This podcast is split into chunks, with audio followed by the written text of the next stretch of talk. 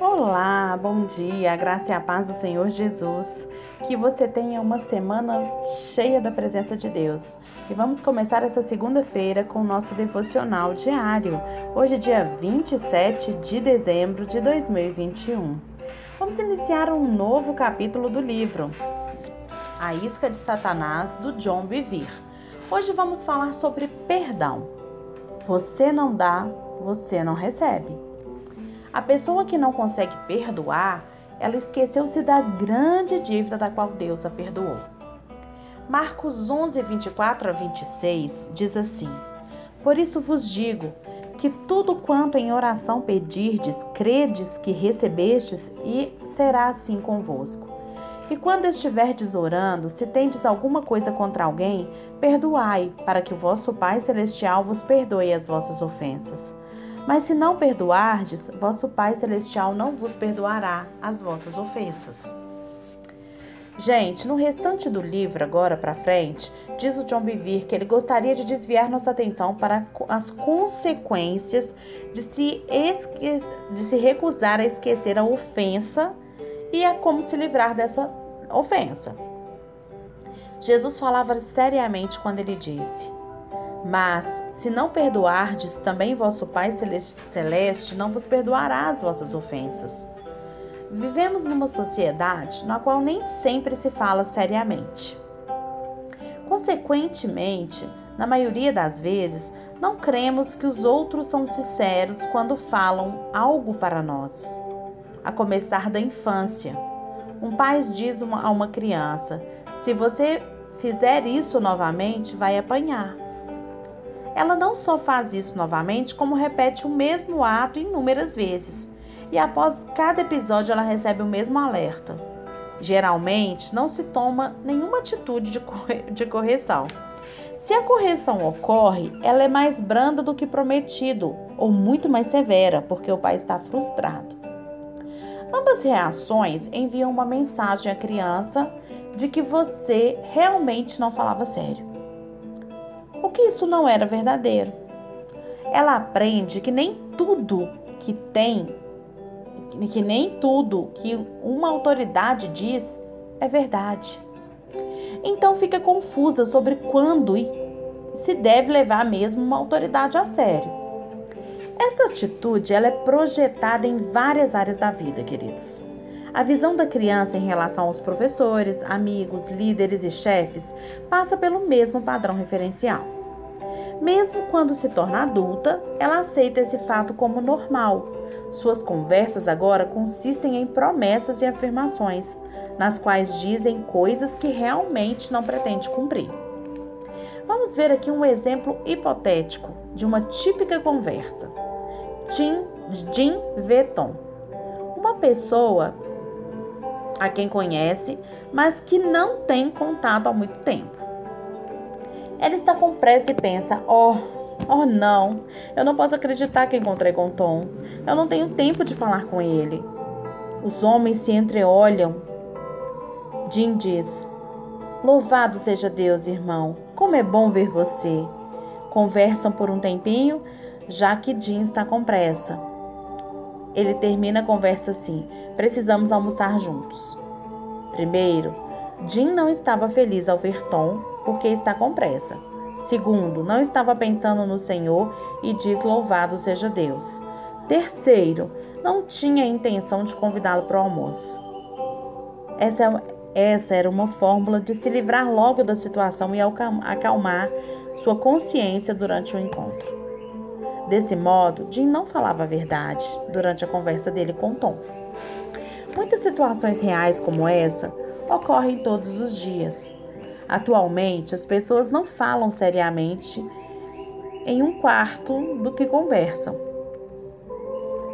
Não é de admirar que tenhamos dificuldade em saber se devemos levar a palavra de uma pessoa a sério, não é verdade? Mas quando Jesus fala, gente, ele quer que nós o levemos a sério.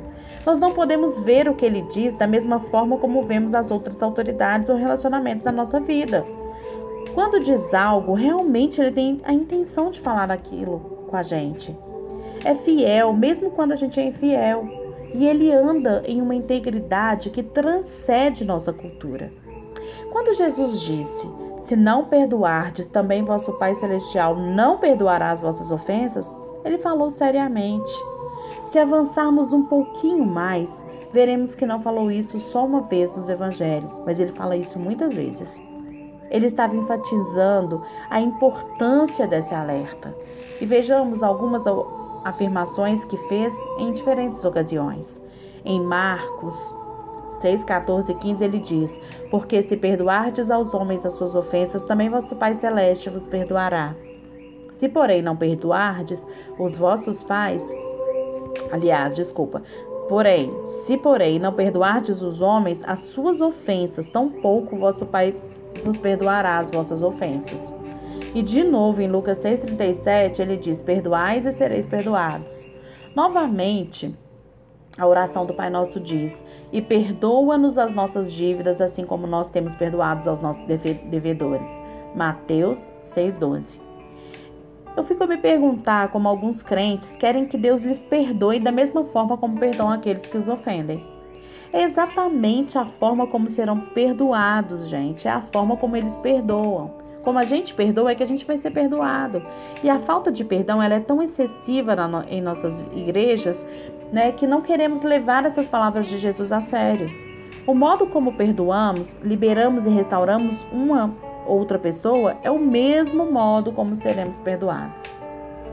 Ouvi um testemunho bem comum, diz o pastor John Bevere, sobre um pastor nas Filipinas. Alguns amigos que o conheciam de um ministério anterior mostraram-me um artigo sobre ele. Esse homem, ele havia resistido ao chamado de Deus em sua vida por muitos anos, por causa do sucesso em seus negócios. Ele fazia muito dinheiro e a sua desobediência o alcançou e foi levado às pressas ao hospital por causa de um infarto. Morreu na mesa de cirurgia e se encontrou fora dos portões do céu.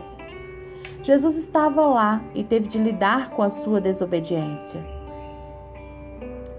O homem implorou a Jesus que, o que estendesse a sua vida e ele lhe serviria, e o Senhor consentiu.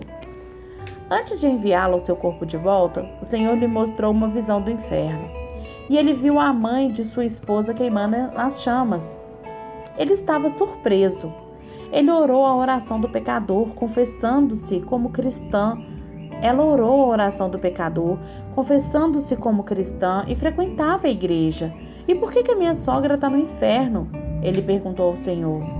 E o Senhor lhe contou que ela se havia recusado a perdoar um parente e dessa forma ela não pôde ser perdoada. Eu não sei como está a sua vida, como está o seu coração, mas eu quero te dar esse conselho nessa manhã perdoa. Se há tempo de perdoar, perdoa. Perdoa. Perdão é prática cristã. E a gente vai ser perdoado na medida que a gente perdoou. Isso é bíblico. Jesus não é homem para que minta, e nem filho do homem para que se arrependa das palavras ditas. A forma como nós perdoamos, nós seremos perdoados. Então, olha só essa sogra desse pastor. Ela era cristã, ela frequentava igreja, mas por ela não conseguir perdoar um parente, ela não pode entrar nos portões do céu. Meu irmão, minha irmã, eu quero te encontrar no céu, vamos juntos.